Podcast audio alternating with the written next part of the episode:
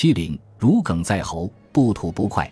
明史关于王保保的描述其实不少，但却不足以说明他对于朱元璋的威胁。在朱元璋心中，王保保如骨鲠在喉，不吐不快。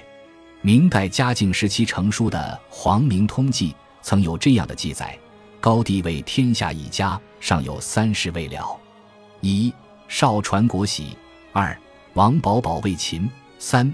元太子无因问，大家注意，这里说明了一件事：原来王保保的重要性仅次于传国玉玺，而且比元太子还重要。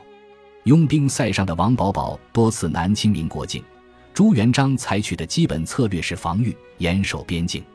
这一来是因为王保保军战力非凡，二来这也是汉农耕民族对付游牧民族的最佳战法。事实上。朱元璋一直想招降王保保，朱元璋派袁祥将李思齐到漠北招降王保保，王保保一路均以上宾之礼对待这说客，只是叛国之恨始终是王保保不能忘却的，所以到了边境后，王帐下骑士告诉李思齐，主帅有命，请公留一物为别。思齐曰：“吾远来无所羁。”骑士曰：“愿得公一臂。”思齐之不免，遂断与之。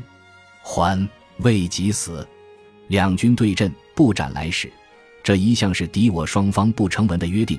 王保保依礼遵循，但是昔日叛国去军之仇，他却不能不报，所以要叛徒李思齐留下一臂，以示援军之威德。王保保恩怨分明，无怪乎实为明帝的朱元璋都不敢称许他为其男子。虽然多次招降都失败，但朱元璋没有放弃。而且更加敬重王保保，他后来竟然把王保保的妹妹纳为二子秦王朱爽之妻。大家注意，这是王保保的妹妹。按《倚天屠龙记》的设定，这当是赵敏的原型。小说中，周芷若诘问拔素台时，拔素台想也不想就说：“少敏郡主乃我蒙古第一美人，不，乃天下第一美人，文武全才。”不过，事实往往是残酷的。洪武四年九月，册固原太傅中书右丞相河南王保保女弟为秦王妃。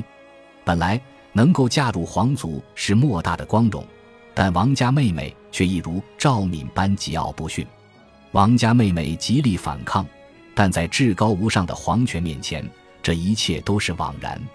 王家妹妹最后为朱爽生下了三个儿子，那王家妹妹为儿媳。不过是朱元璋笼络王保保的计谋，所以当招降王保保不行后，王家妹妹也失去了她的功能。洪武二十八年，秦王朱爽病逝，朱元璋敕令王家妹妹为儿子殉葬。就这样，赵敏完成了他的历史任务，走完这一段文明但不让人羡慕的人生。